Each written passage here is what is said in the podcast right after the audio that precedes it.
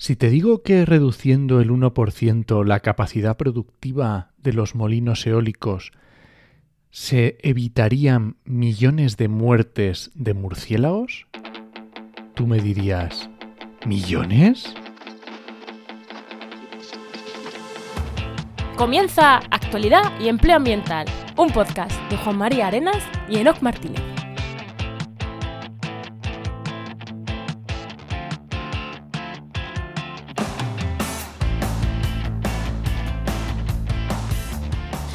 Buenas, soy Juan María Arenas Y aquí Enoc Martínez, y este podcast cuenta con el patrocinio de GeoInnova. profesionales expertos en territorio, medio ambiente y sistemas de información geográfica, que puedes encontrar en www.geoinnova.org. Hoy, en el programa 128 del martes 15 de febrero de 2022, hablamos sobre murciélagos y parques eólicos. A lo mejor alguna cosilla más, pero básicamente vamos a hablar de eso. Pero antes de, antes de eso, ¿no? ¿Qué tal? ¿Qué tal? ¿Qué tal esta última semana? ¿Qué tal estos últimos días, no? Pues muy bien, ya por fin puedo decir otro podcast que tenemos. Bien, que ya salió. el miércoles pasado salió. Y se llama Cultivando el Medio Ambiente. Creo que es el primer, es el primer podcast que tenemos en las redes de- más dedicado a la agricultura. Así que muy interesante. Además con Elisa Plumez, que es una periodista agroalimentaria muy buena, que va entrevistando a, bueno, diferentes personajes dentro del sector y está muy guay. ¿Y tú qué tal? Hostia, pues yo, eh, tuvimos un, un follón, no, de esto que te llama un cliente con el que estás trabajando, haciéndole cositas, y te llama un viernes por la tarde eh, y te dice, Juan, necesito una cosa para que esté como mucho el martes. Es como, espera, es viernes. Pero una cosa era una web, unos banners, unas publicaciones en redes sociales y demás, pero la web tenía que estar el martes. Es como, es viernes. Y me dice, ya, ya, pero es que lo peor es que hasta el lunes no podemos No empezar a trabajar porque necesitamos el ok de un ayuntamiento. Porque es un trabajo, es, es un cliente que es Diario es, eh, trabajamos con ellos, un medio de comunicación, y un ayuntamiento le había encargado eh, cosas de comunicación y periodismo. Y, había una, y habían pensado en, montar una web. Había bastante dinero, bueno, bastante. Quiero decir que, que cuando te llaman así saben que no le vas a cobrar por la web 200 euros. O sea, ¿vale? Hay que pagarlo. Y, y- y nada, y fue como, ostras, o sea, hay que preparar un presupuesto el viernes para que el lunes a las 9 no lo acepten y a las 10 ponernos a trabajar para el martes tener una web lanzada. Así que. y nada, bien, bien, bien. Y luego ya, pues luego ya eh, medir la web y tal. Y, y- y trabajo ya durante la semana ya de, de- de- del, del currazo de lunes y martes, pues durante la semana, pues ver los resultados de ese curro que. Como estamos hablando con antelación, no sé exactamente si están siendo positivos o no. Espero que sí. Seguro que sí. Pero bueno. bueno, ¿más pasamos con el invitado? Venga, tira cabecera.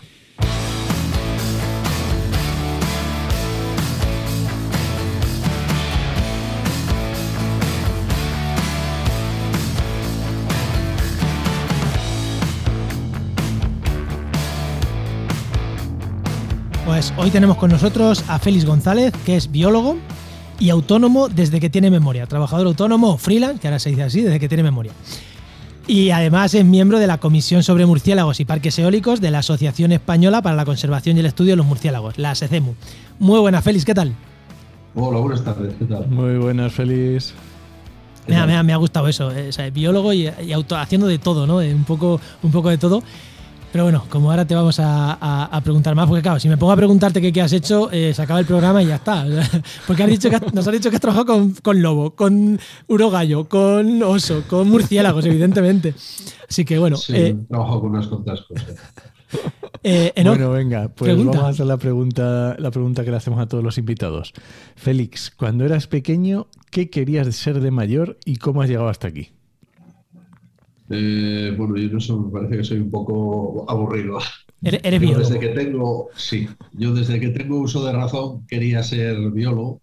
En su momento era naturalista y, y bueno, eso eh, incluso me decían mis padres que eh, cuando era muy pequeño había solo un libro en casa con el que yo podía comer, que era Láminas de bichos. Entonces, si no estaba ese libro, feliz no comías. Y, y así fue saliendo la cosa. Y luego pues eh, fui creciendo y la, pues eh, a ver, los, los- la- la- lagartijas y bichos así que tienes cerca, pues te van animando a seguir en eso y, y nunca, nunca me he planteado ser otra cosa, pero me han gustado también otras profesiones. ¿eh? Creo que cualquier cosa en la que te metas eh, si tienes un poco de vocación y le coges gusto, pues cualquier cosa que hagas yo creo que te puede gustar.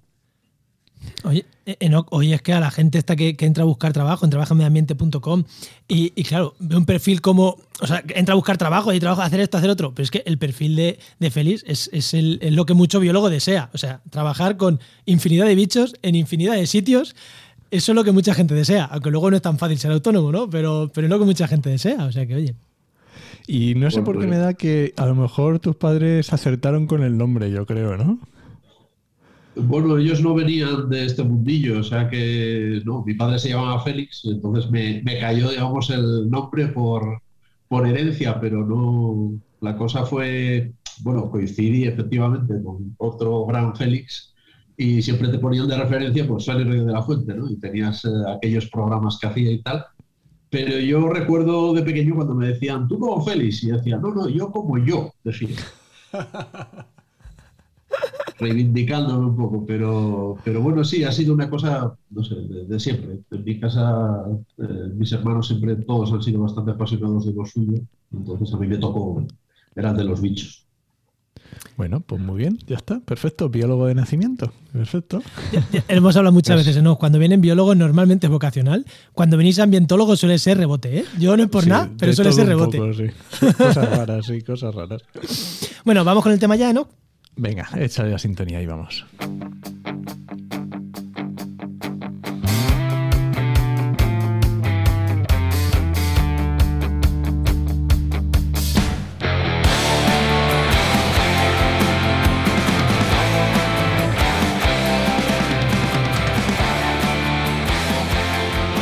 Casi siempre que pensamos en un parque eólico y en los impactos sobre la fauna de, este de estos parques eólicos, rápidamente nos vienen a la cabeza eh, esos buitres eh, matados por las alas de, los molinos, esas tantísimas aves que mueren, pero poca gente se para a pensar que hay otros animales que también vuelan y que también sufren el impacto de estos aerogeneradores y que no se les presta tanta atención.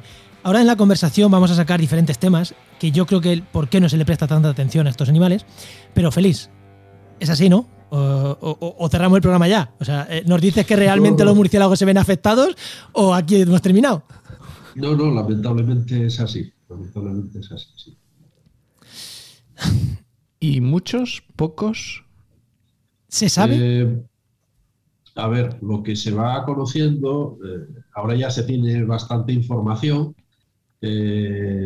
respecto a lo que se conocía hace unos 20 años, pero sí, la verdad es que caen bastantes bastantes, pues estamos hablando del orden de millones. ¿eh? Mm, por ejemplo, en España, más o menos una estimación que hemos hecho en función de datos medios eh, para parques de Europa, de toda Europa, de diversas regiones de Europa, pues eh, sitúan la cifra en cerca de unos 2 millones desde que se pusieron los primeros parques. Eso para murciélagos es, mucho porque son especies que, digamos, que tienen una tasa de reproducción muy baja y las poblaciones se reponen muy mal de estos problemas que además para ellos son, eh, son críticos, porque, digamos que no están preparados para esas pérdidas de población tan, tan grande. Y es tan sorprendentemente elevado el número de ellos que caen, que caen más que aves. E incluso la gente que trabaja con murciélagos le costaba encajar eso. Eh, incluso la propia SECEMU, en, en, un chat que tienen, la gente decía, no, hombre, pero no van a caer tantos. Sí, sí, sí, caen más que aves. Jolín, y también, claro, es que estás hablando de números totales, pero claro, no es lo mismo que caiga un buitre que un murciélago, efectivamente. Obviamente es mucho más escandaloso, a lo mejor está mucho más días en el terreno que puedes verlo, que tardan más las hormigas en comérselo, o un depredador, o un carroñero, lo que sea. Pero claro, un murciélago, que es chiquitín, que le ha dado un palazo, ¿Cuánto tarda? Eh, si no lo ves ese mismo día, a lo mejor ya ni, lo ves. Sí, eso, eso, es un problema, aparte que con el color que tienen cuando caen en el terreno, salvo que sea algo muy clarito, no, no se ven. Y es que desaparecen muy rápido. ¿eh? Y ese es un problema que se traslada a la vigilancia de los parques, ¿eh? los recorridos que hacen para ver las, las aves y murciélagos que han caído, pues el problema es que si se espacia mucho el tiempo entre las visitas, los cadáveres desaparecen. Y normalmente, o por lo menos en la mayoría de los parques, eh, lo que se suele contabilizar como incidencias es lo, solo lo que se encuentra. ¿eh? Mientras que para que esté bien hecho el, digamos, la inspección, lo que tienes que tener en cuenta es que primero que no encuentras todo lo que cae ¿eh? y que eso no está en el terreno eternamente. Una tasa de desaparición que depende del tamaño de los bichos, pues es más rápido o tarda más. Que yo, yo pienso, si caen tantos animales en unos parques, hablando de murciélagos, pero también de aves, vamos, yo soy el zorro de que vive por allí y es que yo todas las noches me paseo por allá a ver si hay cena. Efectivamente, o sea, eso es una de las cosas que, se piensa que sucede, que habrá predadores oportunistas que pasarán por allí y que efectivamente tienen más, eh, no tienen que trabajar tanto como si no hubiera parques. Claro, es que no, yo, yo, lo veo claro, yo soy el zorro y yo tengo la cena ahí todos los días asegurada y por allí que paso todos los días.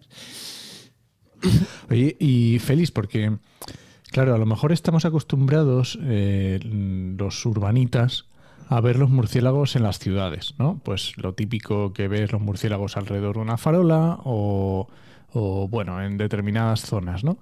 Pero, y claro, y piensas en un, en un aerogenerador, en unos molinos que están allí arriba, en, la cresta de una, de una sierra, y dices, ¿cómo va a haber, eh, cómo va a haber eh, murciélagos allá arriba. quiero decir, para alguien que no sea muy conocedor de la biología y de la propia especie de los murciélagos, ¿por qué hay tantos o, qué ocurre para que haya tanta mortandad? ¿Dónde están los murciélagos para que ocurra esa mortandad? Eh, bueno, lo primero de todo es que los murciélagos eh, hay que pensar, eh, para la gente que no los conoce, yo creo que es un buen ejercicio pensar, pensar en las aves. Hay muchos tipos diferentes de aves, muchas especies, eh, especies que son insectívoras, especies que se mueven dentro de la vegetación, que están dentro de los árboles, ¿eh? y otras especies como por ejemplo las golondrinas o los vencejos que cazan en espacios abiertos. Bueno, pues hay que pensar un poco en eso. Y eso también ocurre con los murciélagos. Lo que pasa es que, claro, como vuelan de noche no los vemos. Y hay especies que vuelan realmente alto. ¿eh? se tiende a pensar en que como los murciélagos los ves debajo de las farolas, pues que deben ser bichos que vuelan pues muy cerca del suelo, ¿no? Cuando en realidad, pues bueno, eso sí, pero es que hay otras especies que no, y pueden volar a miles de, metros de, altura. ¿eh? Eh, yo recuerdo una vez que para un trabajo que había, que, que iban a hacer un viaducto que estaba a 110 metros sobre el suelo, pues una de las excusas que daban para, para no considerar la obra era que, bueno, que a esa altura que los murciélagos que no, que no volaban. Y muchas veces te encuentras esa misma justificación en algunos trabajos que se hacen hoy en día, eh, diciendo que bueno, que es que las aspas de los molinos que están muy altas como para que lleguen los murciélagos. Los murciélagos llegan perfectamente ahí. O sea, son capaces de volar a 800, a 1000 metros y a 2000 metros algunas especies, no todas, claro. Sí, sí, eso yo sé, sí, yo sé que lo sabía, que, que, que volaba en altura.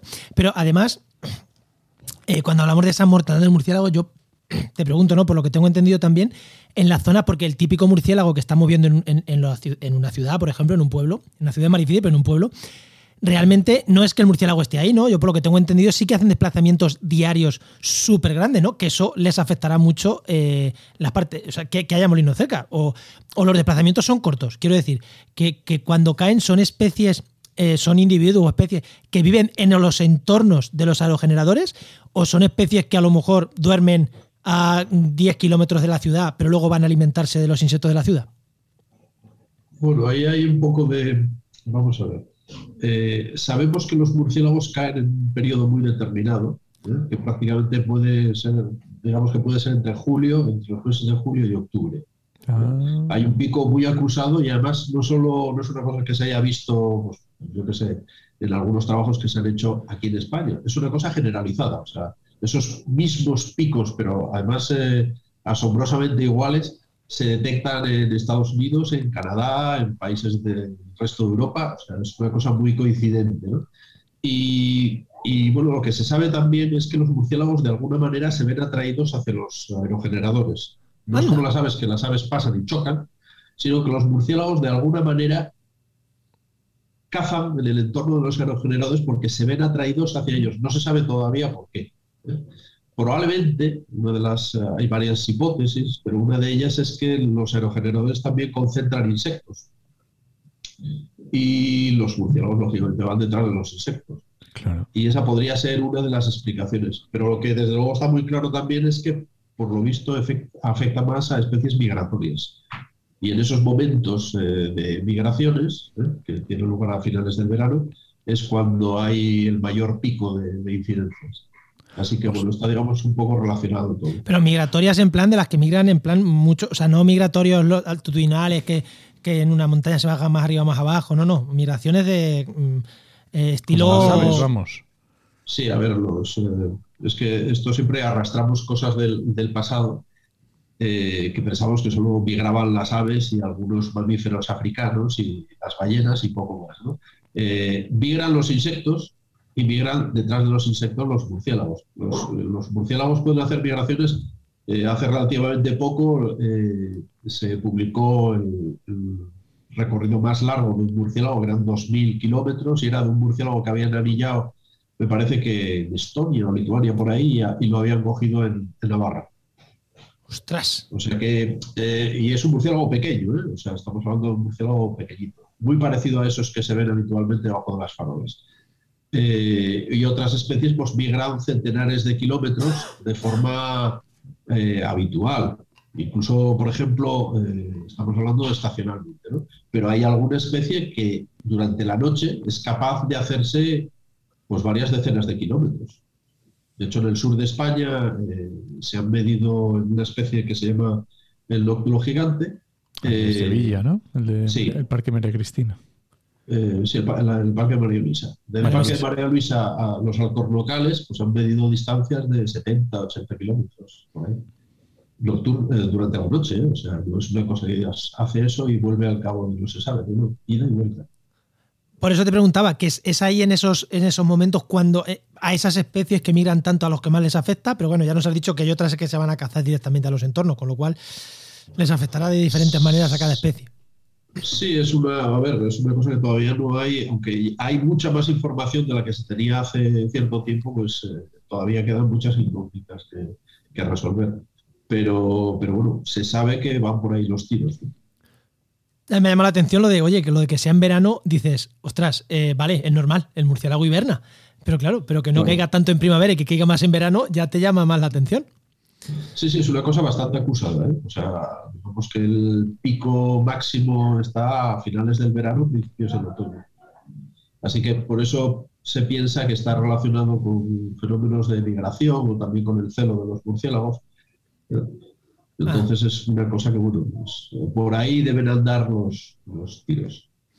se me ocurre que igual que se hace con, estoy pensando porque tuvimos aquí en el programa, estuvimos hablando de eólica también con, no me acuerdo el nombre, de Endesa, y nos hablaba también de que, bueno, que los, los, eh, los eólicos ahí en el, en el campo de Gibraltar se paran cuando hay migración de aves, cuando se ven, pues se podrían utilizar este tipo de estrategias también para evitar eh, mortandades en determinadas fechas. Si es, si es, una, es tan estacional, tan acusado cuando se produce el paso, ¿se podrían adoptar ese tipo de estrategias para evitar? Es que los murciélagos no se ven, ¿no? Bueno, por la noche, hombre. De hecho, de hecho es la, única medida que recomienda la Comisión Europea, porque está ampliamente contrastada, es, es esa. O sea, parar los aerogeneradores. Los murciélagos cuando caen es con vientos suaves. ¿eh? Por encima de los eh, más o menos 6 metros por segundo, el vuelo de los insectos, pues eh, ya te puedes imaginar que es muy errático y los murciélagos pues también y no les merece la pena.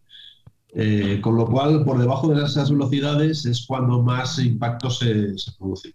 Así que eh, una de las primeras eh, medidas que se le ocurrió a la gente era si se paran los aerogeneradores, a lo mejor esto tiene efecto sobre las incidencias y efectivamente lo, tiene. Y se ha comprobado que, hay muchas menos incidencias parando el arranque de los aerogeneradores y que, bueno, teniendo en cuenta que solo es por la noche y que se puede, digamos, eh, limitar. A ver, murciélagos hay todo el año e incidencias también hay todo el año. Pero el pico, digamos, de incidencias entre julio y octubre. Si entre julio y octubre los aerogeneradores durante la noche se paran cuando hay vientos suaves, pues la verdad es que el número de incidencias bajaría significativamente. Y además, cuando hay viento suave, Hombre, habría que ver lo, que quiere decir suave, ¿no? Pero que en viento suave asumo que los aerogeneradores son menos productivos que cuando los vientos. También era que son muy fuertes, tampoco pueden poner, tenerla a, tope de rendimiento. Pero bueno, a lo mejor es que hay momentos en los que es que tampoco perderían tanto si se paran los. Ya digo, en el campo de Gibraltar es que se paran, pero claro, ahí es que el buitre se ve, o en la limoche se ve. es el problema es que eso se ve, pero esto es muy pequeño y ¿Y no, existen, no existirían métodos para implementar automatismos para el detectar el, las señales de los, de los murciélagos? Porque a lo mejor tampoco es tan complicado, o a lo mejor hay alguien que se está estudiando ahora en, ese sí, sentido. Sí, hay, algunos. Eh, eh, se está ahora mismo eh, haciendo pruebas con, algunos aparatos que lo que hacen es detectan los murciélagos y paran el parque, ¿no? Y también más que nada los eh, intentan espantarlos, ¿eh? emitiendo mm. ultrasonidos, pero, pero bueno, eh, no sé, el primero no parece muy efectivo porque los ultrasonidos son sonidos de alta frecuencia, entonces su alcance es muy reducido y pensar que ahora las palas de un aerogenerador pues pueden tener 160 metros de diámetro, mm. con lo cual tendrías que llenarlo de, de aparatos que emitieran ultrasonidos. Y también quizá hay que pensar que, hombre, eh, es un tanto invasivo. es como si para que no hubiera animales atropellados pusiéramos altavoces en los márgenes de la carretera. No sé, hay que intentar buscar otro tipo de soluciones. Eh, la pérdida de, de aprovechamiento energético eh, que se produce parando los aerogeneradores es inferior al 1% de la producción del parque. Quizás lo que habría que plantearse es eh, si lo que pretendemos es energía limpia, pues que hay ciertos, digamos, eh, condicionantes que tenemos que respetar. De la misma manera que no se nos ocurre, yo qué sé, pues, sacar petróleo en ciertas áreas. O bueno, que no se nos ocurre, no, si se nos ocurre. bueno, sí, el problema es que se nos ocurre y, se quiere hacer, ¿no? Pero quizá aquí las, las limitaciones tendrían que venir eh, pues, eh, de esa manera, ¿no? Nadie, está en contra de la energía eólica. hombre, si el impacto que producen los, eh, en algún grupo animal, en este caso los quirópteros, es realmente serio, hasta el punto de que ahora mismo es la causa de mortalidad no natural eh, probablemente más, eh, más documentada, pues vaya. Me, me, parece interesante porque antes, hace un, hace un poquito he dicho yo, hombre, cuando van despacio no se pierde, aunque tal. Yo, en plan, eh, ahí sin dar datos, evidentemente, por impresión, pero me ha gustado el dato que has dado. O sea, perderíamos, hay estudios que dicen que se perdería un 1% de la capacidad de la producción del parque parando los molinos en los momentos clave para no dañar, o sea, de verdad, perder un 1% de la capacidad del parque. Si esos estudios son extrapolables, me parece que es totalmente asumible. O sea, de verdad, no, no creo que eh, perder un 1% de la capacidad de un parque, de producción de un parque, vaya a ser determinante. ¿eh? Sí. lo que pasa es que, a ver, sucede lo de siempre, ¿no? Ahora mismo los parques eh, se ponen en sitios en los que el rendimiento es bueno. Pero a la medida que se van copando las concesiones, pues se va pretendiendo poner parques en zonas donde hay menos viento. Para aprovechar ese menor viento, eh, pues los, eh, los, aerogeneradores crecen de tamaño y arrancan a velocidades más bajas. Claro, hace años, cuando se empezaba a hablar de esto de parar los parques por encima de cierta velocidad, eh, por debajo de cierta velocidad, pues lo que ocurría era que, que, vaya, que era una cosa, digamos que asequible, ¿no? Pero ahora como los eh, aerogeneradores son capaces de arrancar incluso a 2 metros por segundo, tú les estás diciendo que de 2 metros por segundo a 6 metros por segundo estén parados, parece un poco, no sé, difícil de asumir por parte de, los promotores esa no, ese nuevo aprovechamiento de energía, que no es una pérdida, ojo. Sí, bueno, mm, en las arcas de la empresa es una pérdida. Eh, otra cosa que... Sí, sí, sí, pero no, pero no, no es así. Ya, ya, ya, ya, ya. Yo me estoy viendo en el, en el lado de, la empresa.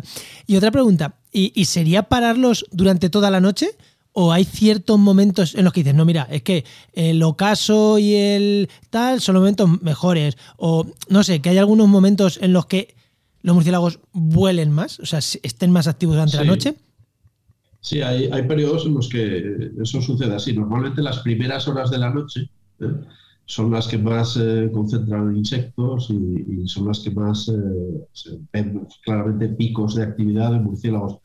Pero el problema es que esto normalmente suele suceder cuando hay temperaturas más frías. esto es algo más claro a finales del verano. Pero durante el resto de los meses estivales es bastante errático. Tienes picos a, cualquier hora de la noche. Sí que es cierto que se concentran más al principio, pero luego tienes otros picos. Habría que considerar la posibilidad de, la influencia de la meteorología ¿eh? a la hora de las paradas. O sea, se sabe que los murciélagos, si está lloviendo, los murciélagos normalmente no o están regresando o no vuelan. ¿eh? Eh, también se sabe que por debajo de ciertas temperaturas los murciélagos evitan volar, porque es más el gasto de energía que el, que el aprovechamiento que tienen. Con lo cual, combinando todo eso, pues hombre, eh, puedes hacer que, sea una cosa llevadera para todos. Pero ahora mismo la situación, teniendo en cuenta los, eh, planes que hay de, para incrementar la energía eólica en España, pues eh, nos vamos a encontrar con un problema realmente serio. Pero serio, serio. O sea, por lo menos para un grupo de especies. Oye, Félix, y ahora que estabas, estaba, igual que estamos pensando ahora en horas de la noche o, temporal en, cuanto al verano y tal, eh, imagino que no todas las situaciones donde se ponen parques serán igual de malas o igual de buenas. Habrá algunas que serán muy. estará clarísimo que, ¿sabes? Que caen pues, porque queda, por ahí hay unas corrientes que benefician o lo que sea, y hay otros que pues por allí pasan menos o hay menor montañazo. O sea que eso también digo yo que se podrá estudiar y se podrá predecir para evitarlos poner o, o lo que decíamos de paradas o. De alguna manera sí. O sea, de hecho, para eso están los estudios de impacto ambiental el problemilla es que los estudios de impacto ambiental que se hacen son, y esto hay que decirlo, aunque son muy así, son deplorables. O sea, son muy malos. Eso te quería decir. Otro de los temas que queríamos sacar era justo este de los impactos, de los estudios de impacto ambiental, porque yo supongo que a los murciélagos no les harán ni caso. Eh, pues mira, normalmente de lo que se suele hablar son fundamentalmente de aves, a veces hay estudios en los que la palabra murciélago se aparece una vez, pues a veces lo hacen 150, o ni siquiera aparecen los murciélagos. Se hacen estudios eh, puramente bibliográficos, que no, acabas de entender muy bien cómo es posible que alguien a día de hoy presente un estudio de, impacto, de evaluación de impacto ambiental basándose únicamente en cuatro referencias bibliográficas. Y luego se cometen también muchas eh, no sé, lo típico, yo no sé si es que es cosa de la idiosincrasia española, pero la picaresca en esto es muy, muy elevada. Se presenta, por ejemplo, eh, estudios de evaluación de impacto sin la parte de los murciélagos o la de aves hecha, diciendo que se presentará más adelante. Sí, claro, porque tiene que llevar unos meses y entonces como que se cogen a eso y dicen, es que todavía no da tiempo a... Sí, lo que pasa es que es como si vas al examen y cuando te preguntan ciertas cuestiones, pues tú dices, mira, eso no me lo he estudiado, pero... Espérate, espérate déjame un mes y yo te lo... Tú me apruebas el examen y yo ya lo estudiaré y ya te... No, a ver, hay que ser serios. La ley de relación de impacto ambiental dice que los expedientes tienen que estar completos. Pues hay varias autonomías en las que esto se hace prácticamente por sistema.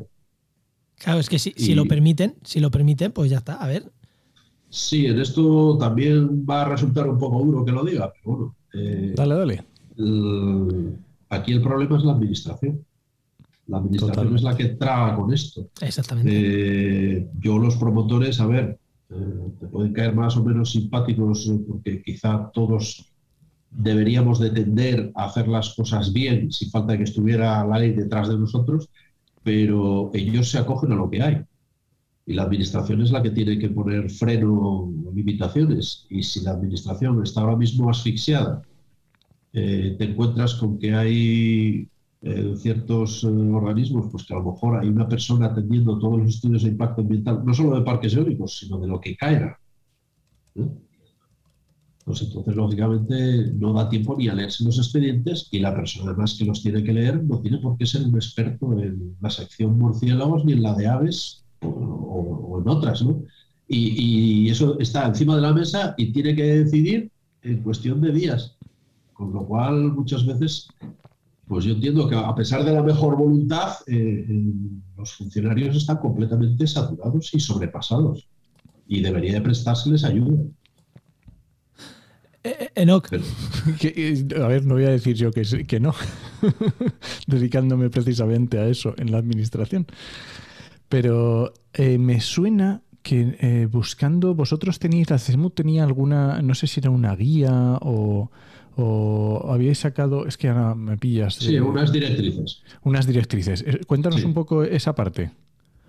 Bueno, las directrices eh, surgieron porque día, pues bueno, se veía la necesidad de, de que para hacer estudios de impacto y tal, pues eh, o no directamente de aquella no se hacía, no se contenía información sobre murciélagos eh, y luego la información que se aportaba era como muy errática. Y bueno, no es una iniciativa nuestra, había ya una iniciativa europea de marcar un poquitín cuáles son las líneas de, de trabajo que debería contener un estudio de impacto ambiental para tener en cuenta pues, eh, qué problemas acuciantes podían tener los murciélagos en relación a las obras. Porque, vamos, como os he contado antes, es que la, la calidad de los estudios es muy deplorable. Claro, luego son incapaces de predecir ese tipo de situaciones. Y pasa lo que pasa. Sí, sí, sí, totalmente de acuerdo. Sí, totalmente de acuerdo. Oye, y, y otro tema, e igual nos vamos un pelín, pero te quiero preguntar otro tema. Ya que estamos hablando de renovables, eh, y el otro gran problema, el otro gran este de renovables son las. eh, asumo que no, pero el tema de placas eh, solares. Eh, ahora ya retomamos otra vez problema aquí, pero el tema de placas solares, ¿tiene algún efecto los paneles, los huertos? Porque a mí así a primero no se me ocurren, pero a lo mejor dices, uy, sí, eh, afecta un montón por Bueno, esto. ¿Se sabe algo A ahí? lo mejor por islas de calor o algo así, se, puede se- ser. se sabe poco, se sabe poco, porque son problemas nuevos. ¿no? Cuando antes se pensaba en lo de las placas de calor, era una, una, una, eh, solución, pues bueno, pues, eh, más.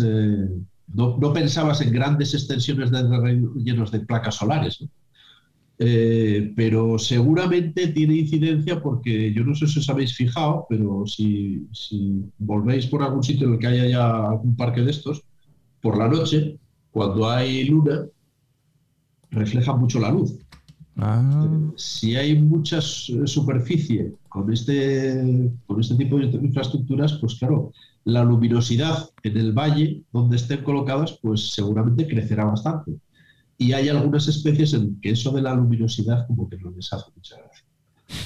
Eh, pero de momento la verdad es que no se sabe gran cosa de los murciélagos y las placas solares. O sea, está como un poco en incógnita. Me imagino que ya hay gente estudiando y tal, pero en principio es eh, no tenemos mucha información sobre eso.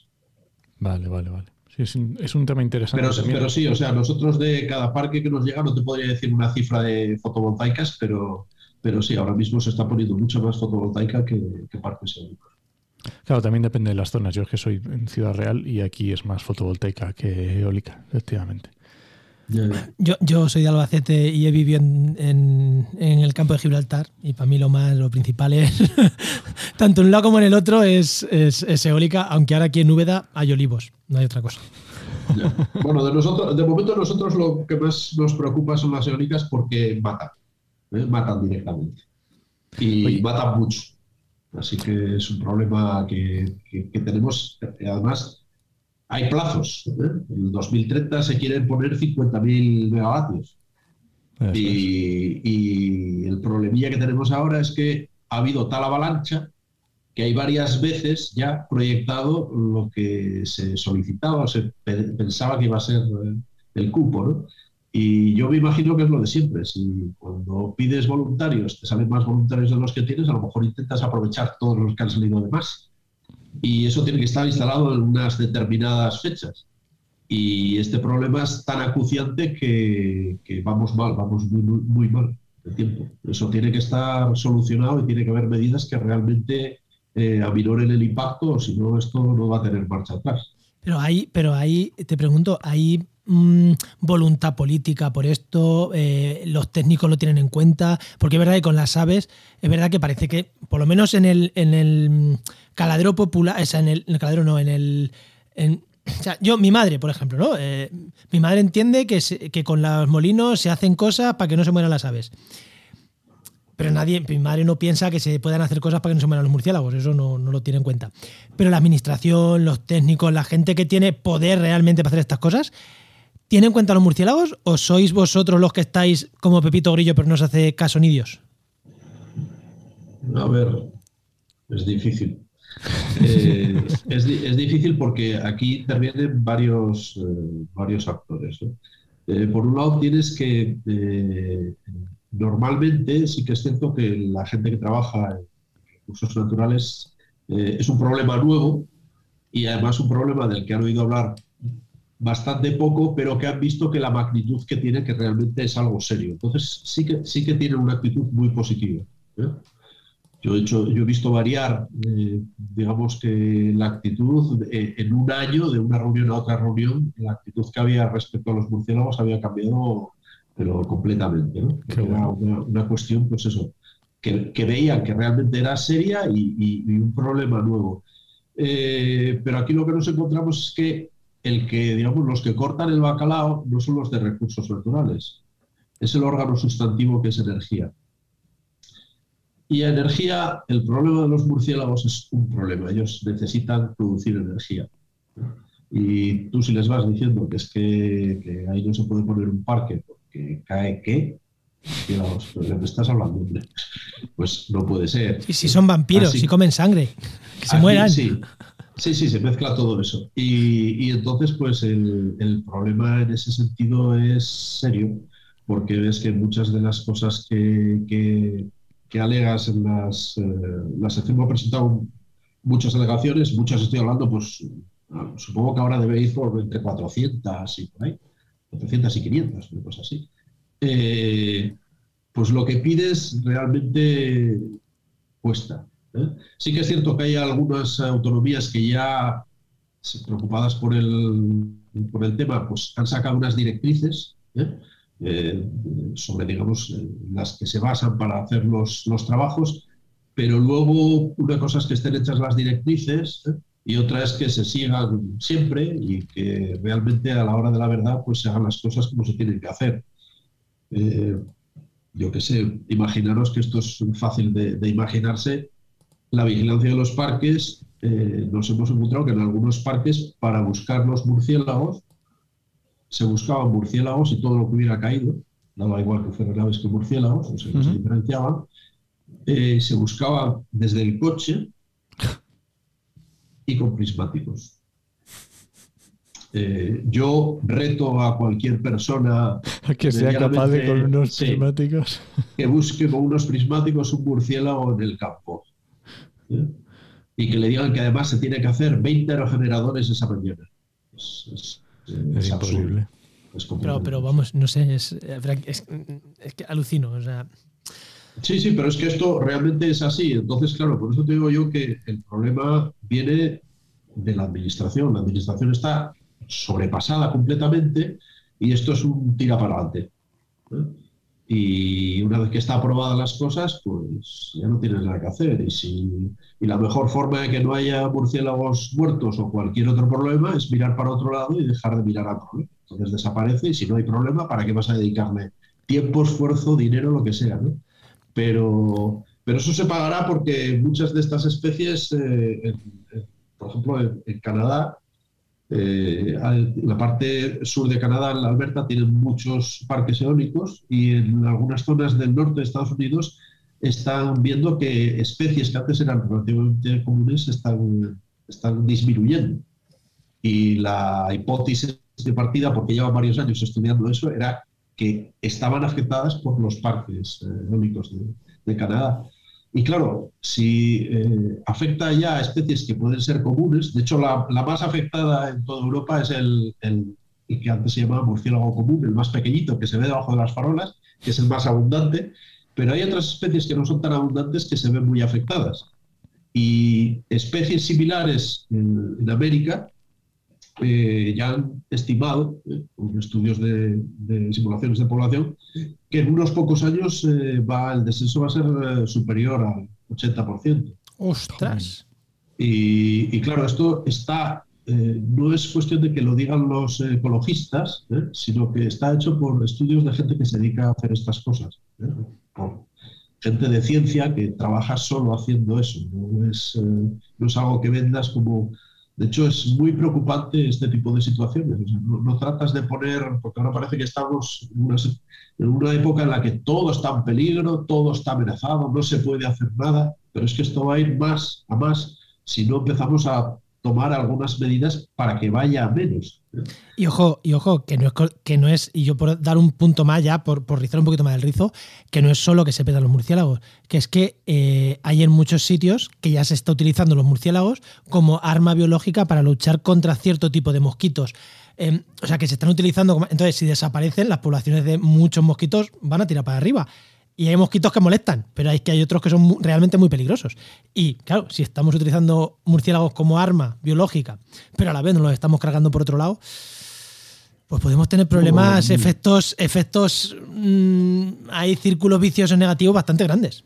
Sí, digamos que hay grupos de, especies animales y vegetales que habría que tener particular cuidado con ellos. O sea, yo lo siento mucho también por los que lo ven de esta manera, que siempre se ve desde fuera, pero si se extingue,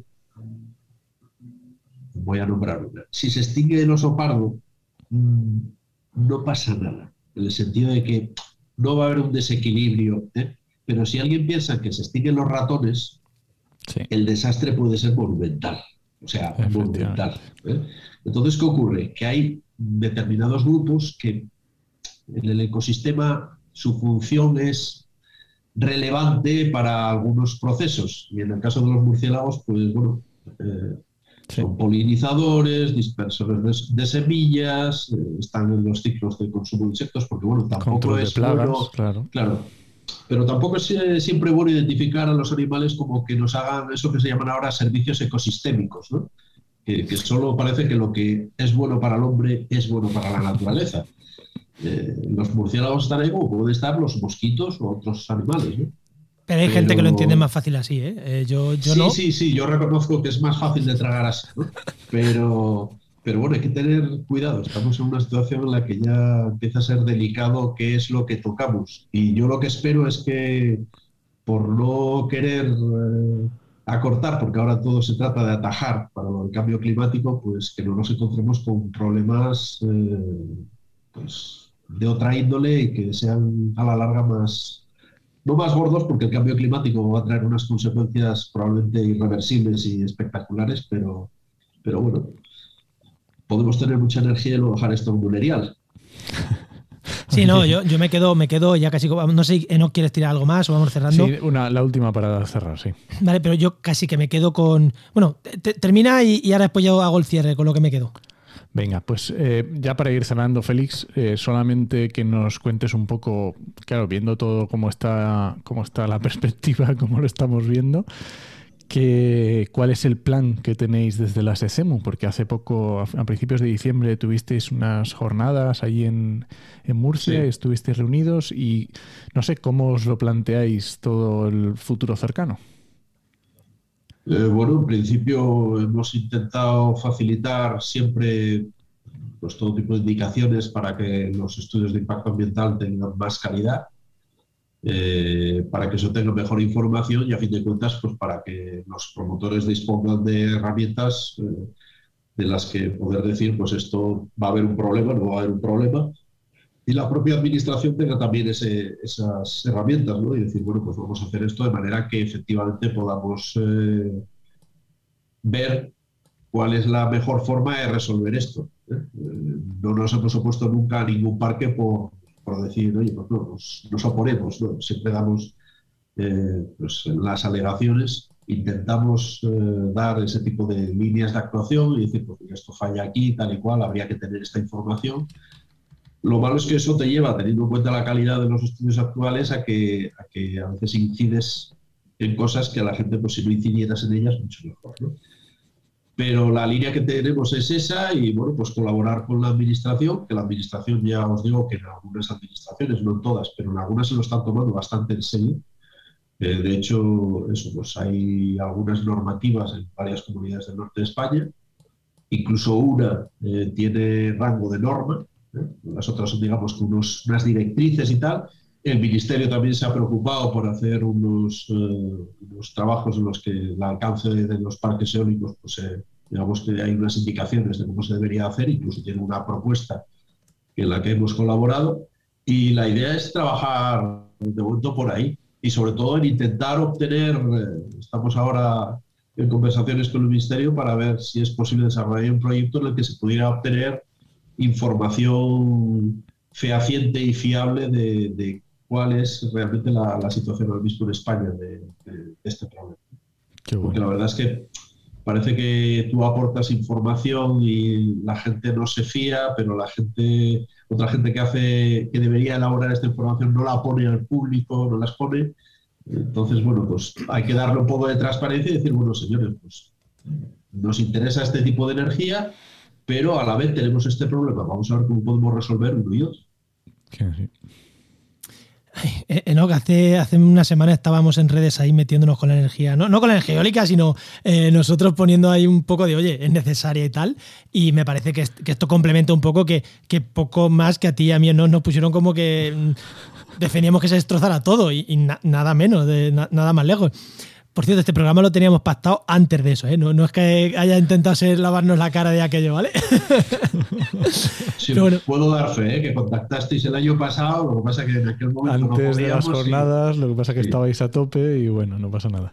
Sí, nosotros vamos siempre buscando ese punto ahí de, dolor, ¿no? De, buscar esa, ese punto de la gente de lo que te has dicho. Sí, el cambio climático es muy mal, hay que pararlo, pero también esto tiene un problema, pero siempre vamos buscando ahí ese juego. Y nada, y yo me quedo con una cosa. Eh, me ha parecido un detalle, vuelvo a retomar el, detalle del principio, de que en muchos parques, parándolos un 1% del tiempo, o sea, perdiendo un 1% de la energía potencial que pueden producir, podríamos reducir muchísimo la mortalidad de, de, murciélagos. A mí me parece que es un detalle y un dato, eh, para, jugar con él y para intentar hacer presión, que, no es tanto, ¿no? no es quitar un parque, es pararlo un 1% de su tiempo. O sea, me parece algo... Eh, bueno, importante, ¿no? Ya, 1% de, de, su capacidad productiva, no el 1% de su tiempo, de su capacidad productiva. Me parece que es un, un, dato importante con el, que, con, el que, con el que hacer fuerza para que las cosas se hagan mejor. Que para eso es para lo que estamos todos, ¿no? Para que las cosas se hagan, se hagan mejor. Bueno, Félix, no sé si algo más o, lo dejamos aquí, ¿no? Pues nada, dejaremos, yo creo que si dejamos en las notas los enlaces a la web de SCEMU y a, y a Twitter, por ejemplo, también, yo creo que ahí van a poder encontrar nuestros oyentes más información. No sé si quieres decir tú algo más, Félix. No, en la, web hemos intentado recopilar eh, un poco de información sobre el tema y algunos artículos y las directrices y las normativas que hay en las comunidades. Yo creo que, vamos, que se resume bastante el panorama actual de lo que hay. Entonces yo creo que ahí pueden encontrar esa información, sí. Pues genial. Pues genial, Felipe. Muchísimas, muchísimas, muchísimas gracias. Pues gracias a vosotros por, por dejarnos, digamos, eh, aportar nuestra voz sobre este problema que es tan desconocido. Venga, hasta, hasta luego. Feliz. Venga, hasta luego.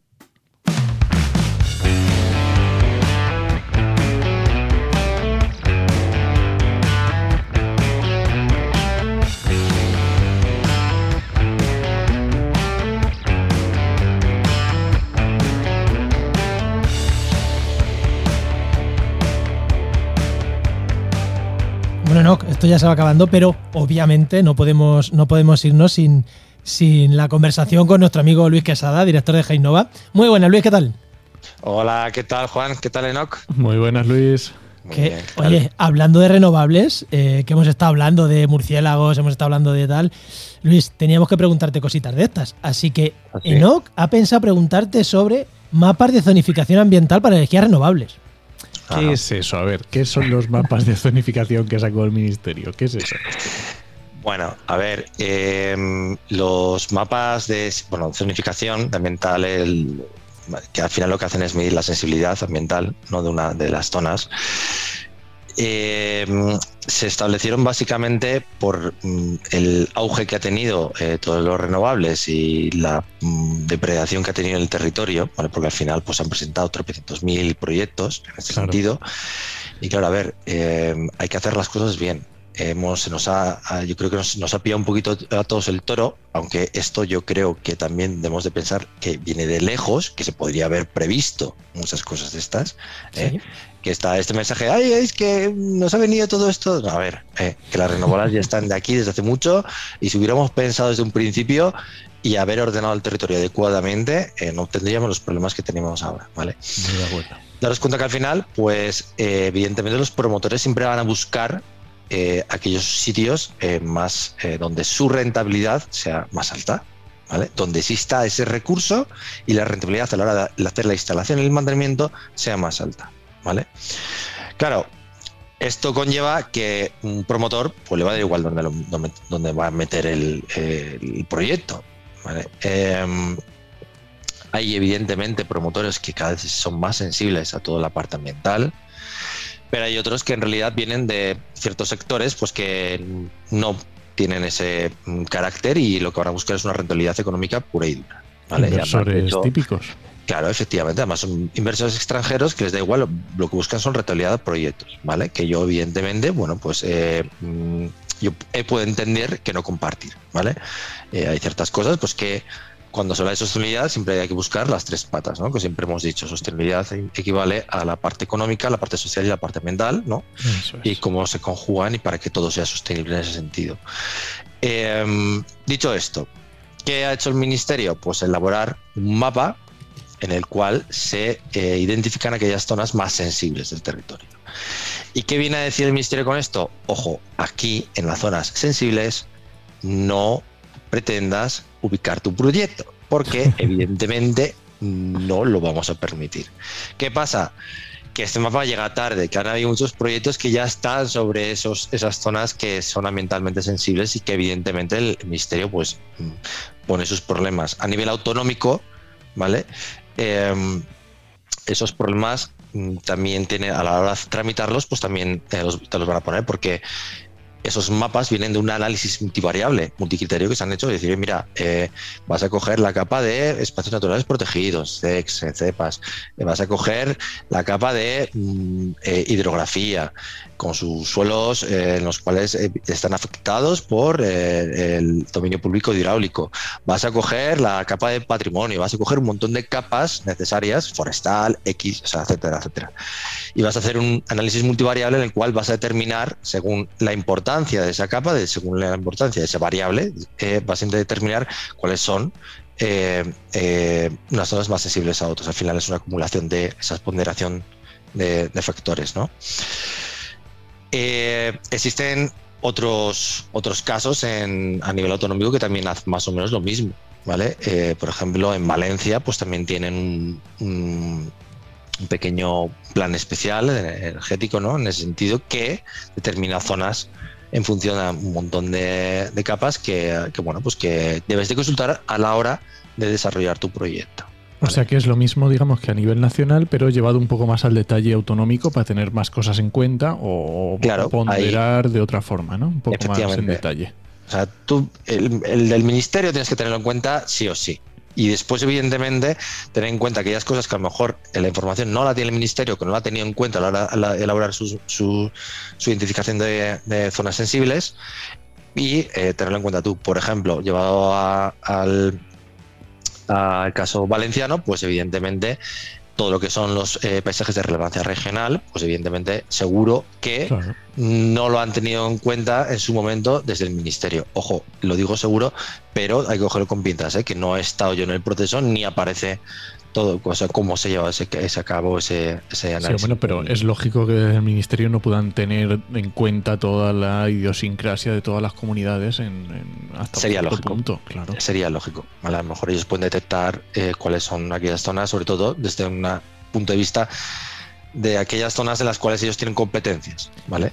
y, si ahí, Luis, si ahí se han presentado ya proyectos o hay proyectos ahí, esos se, descartan por definición o son proyectos que, o sea, o es una variable más, por ejemplo, vosotros que hacéis que hacéis em, evaluaciones y tal, es una variable más que vosotros tenéis en cuenta o directamente si os llega un proyecto que está ahí decís, mira, mm, es que, es que o sea, va a ser negativo sí o sí.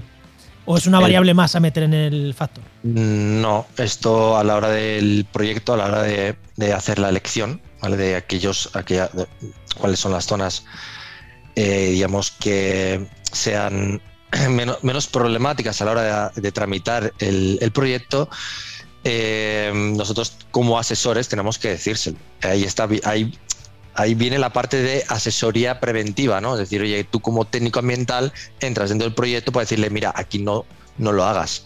¿vale? Eh, otra cosa es que llegues, como siempre, ¿no? A posteriori, oye, ¿qué hace el estudio de impacto ambiental? Aquí tienes el proyecto. Ojo, pues mira, tienes todos estos problemas, ahora coges el proyecto y deberías de adaptar todo tu proyecto a lo que te digo desde mi estudio de impacto ambiental, desde, mi estudio de intervención paisajística, etcétera, ¿vale? Pero sí que es algo que debe, el promotor debería tener en cuenta desde un principio.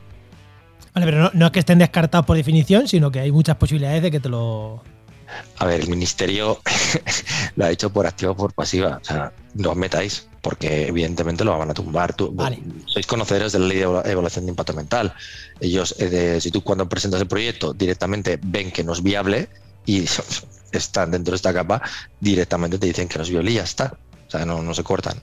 Sobre todo cuando tienen miles de proyectos en estos momentos en, las manos. Entonces van a coger los mejores proyectos, los que no tengan ningún tipo de problemas. ¿vale? Y así no tendrás, no, o sea, no tendrán que luchar. Siempre habrá problemas, ¿eh? que siempre hay gente que se opone a cualquier proyecto, pero bueno, es verdad que. Oye, Y, una cosa que te quería preguntar, eh, porque estos son unos. son mapas al final que hace el ministerio. Em, ¿Se puede ir a nivel de detalle, eh, por ejemplo, que, que, vosotros, que esos mapas estén de una manera trabajable para que vosotros, por ejemplo, sobre eso sigáis construyendo y diga vale, esto es lo que dice el ministerio, pero aparte nosotros, con mucha más información, podemos construir eh, mapas más avanzados, o lo que da el ministerio es casi una foto fija sobre la que no se puede construir nada. Reitero que lo que hay en el ministerio es una foto fija. Es que te están diciendo, oye, mira, aquí esto tiene esta sensibilidad, ¿vale? Eh, si bien es cierto que dependiendo del promotor, ¿vale? Esa sensibilidad es diferente, ¿vale? O esos patrones de rentabilidad son diferentes. Ellos pueden buscar diferentes tipos de, de, ubicaciones, ¿vale?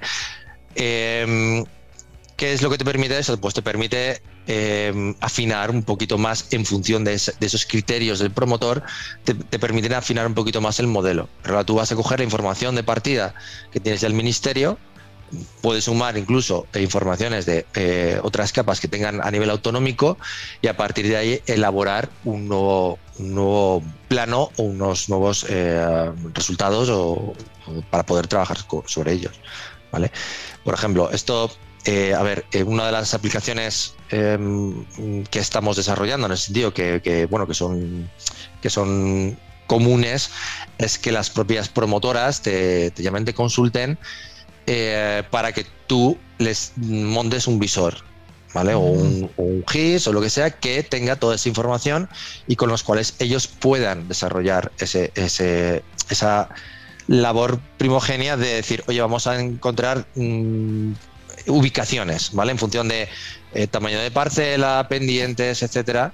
Eh, y a partir de ahí pues puedan, pueden ir afinando. ¿vale? Esto, es, esto es algo mm, común que cada vez se están desarrollando más en ese sentido ya hay software que un poquito que ya trabaja en esa línea, incluso para posteriori, ¿no? De, gestión después de las placas, etcétera. Pero bueno, al final nosotros, por ejemplo, en Genova tenemos un, punto fuerte, ¿no? Como consultora GIS y consultora de medio ambiente, conocemos todos aquellos puntos eh, críticos a la hora de desarrollar proyectos dado que ya hemos desarrollado unos cuantos en, eh, de fotovoltaicos y eólicas y en, esa línea pues podemos desarrollar software que se adapte o que afine mejor en esos criterios. ahí tenéis, ahí tenéis un nicho muy, muy directo, ¿eh? Bueno, eh, efectivamente lo tenemos más fácil, porque no hay tantas consultoras de medio ambiente que sean también expertas en sistemas de información geográfica, ni tantos desarrolladores que después tengan eh, esos, digamos, consultores de medio ambiente. Eh, digamos que aunamos ahí eh, dos ramas muy potentes y que llevamos mm, reforzando como profesionales desde que empezamos. Eh, y, no decimos consultoras que utilicen los SIG, que de eso sí que mm, prácticamente. No, no, evidentemente. Yo, no creo que no haya ya consultoras que se, se, permitan el lujo de no usar sistemas de información geográfica a la hora de desarrollar proyectos. Una cosa es eso, una cosa es usarlo y otra cosa es desarrollar como vosotros que desarrolláis plugin que desarrolláis. Desarrollar aplicaciones, efectivamente. O sea, son cosas diferentes, porque te puede venir, oye, mira, hazme este estudio y tú lo haces, y otra cosa es que te diga, no, mira, quiero un software propio, un visor propio que me permita hacer todas estas operaciones. Bueno, pues ahí ya entramos en otro tema que no tiene nada que ver con el voy a hacer un análisis, ¿vale? es otras son cosas diferentes. Es muy interesante esta parte de la zonificación y la sensibilidad ambiental aplicada al territorio. Muy interesante. Muy bien, genial. Pues muchas gracias, Luis. Oye, gracias a vosotros. Muchísimas gracias, Luis. hasta luego. Venga. Pues esta sección te llega gracias a nuestro patrocinador, a GeoInnova. Profesionales expertos en territorio, medio ambiente y sistemas de información geográfica. y que puedes encontrar en www.geoinnova.org.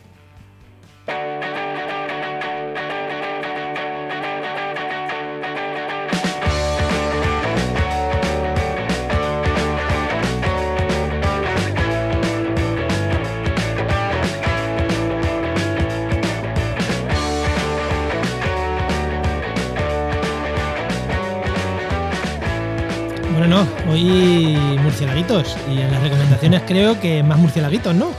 Ay, pero espérate, que he puesto, he, he puesto networking. Calla, calla, calla, que no lo he visto. Hombre, para una vez que tenemos networking Venga, venga, cuéntame, cuéntame el networking. y encima con un montón de tiempo de antelación, así que vamos. Eh, Que, que es que no, yo directamente lo de comunidad networking es que el network, o sea, me salto ese apartado siempre. o sea, Pues mira, el 23, 24 y 25 de marzo va a tener lugar el onceavo Congreso Nacional de Evaluación de Impacto Ambiental. Y encima que hoy, que hemos estado hablando de evaluación de impacto ambiental, pues voy a estar por allí. Así que si alguno vais a ir, avisadme porque nos vemos. Estaremos ahí viendo, hablando ¿Dónde? de... ¿Dónde? Pues eh, lo estaba pensando ahora mismo, que es en Extremadura, pero no me acuerdo dónde. Creo que es en Cáceres, pero no quiero yo ahora mismo. sí, en Cáceres. Cáceres 23, 24 y 25 de marzo de 2022. Ah, pues nada, ahí estarás, ahí estarás. Eso es. Venga, recomendación. Venga, recomiéndame tú. Venga, pues yo te voy a recomendar el podcast de el episodio 1 de Adéntrate a lo Indómito, donde nuestra es un podcast que tuvimos en la red, que, que, bueno, hizo unos cuantos programas Sara Pinto de Brutal, y era y hablaba con Elena Tena, que es una investigadora en temas de, de murciélagos, y esto, estos podcasts van de la vida personal un poco de los investigadores. Eh, es un podcast Eso ahí, es. eso, la vida personal un poco de, de una chica que, que, que, que, investiga murciélagos. Vida personal me refiero, vida profesional de cómo lo hacen, cómo la investigan y demás. No, no, no nos va a contar su vida personal, personal, sino, pero que no es hablar solo de murciélagos, sino de la vida de un investigador de murciélagos.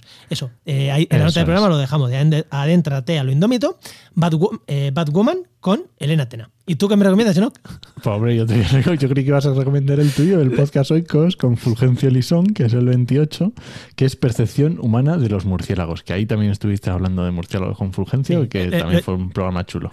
Lo, lo he añadido yo, el de, el de los murciélagos mío lo he añadido yo, pero quería hacerte la broma. Porque te acordaba yo ni me acordaba ya. Sí, sí, no, yo es que me acordaba, cuando estábamos hablando me he acordado de eso y digo, hostia, voy a, voy a añadirlo. Y, y nada, por eso, por eso lo he añadido ahí. Bueno, venga, vámonos. Venga, vámonos. Este podcast pertenece a la red de podcast Podcastidae, la red de podcast de ciencia, medio ambiente y naturaleza. Y muchísimas gracias por compartir el programa, por las valoraciones que nos dejáis en redes sociales, por, cada vez que nos mm, compartís el programa, que, no- que nos comentáis en redes. La verdad que, no, que, nos, que nos encanta eh, ese feedback que, nos dais. Hay veces que es positivo, hay veces que... Normalmente siempre es positivo, siempre es ahí dar un- una vuelta de tuerca y la verdad que siempre, por lo general, siempre, siempre nos encantan esos, eh, ese feedback. Y las críticas también vienen bien, ¿eh? que también le dan salsa. a esto. Sí, por eso, por eso, por eso digo que aunque, que aunque sea una crítica, para mí es un comentario positivo normalmente. No hemos tenido nadie. Llevamos mucho tiempo sin tener el típico hater que va a hacer daño por hacer daño, no. Hay gente que tiene otro punto de vista y nos encanta que nos lo pongan. Por eso, para mí, eso, es Eso po- es. aunque sea una crítica, me parece eh, constructiva. Sí, sí, sí, totalmente. Pues nada, te esperamos en el siguiente programa de actualidad y empleo ambiental. Nos escuchamos. Adiós.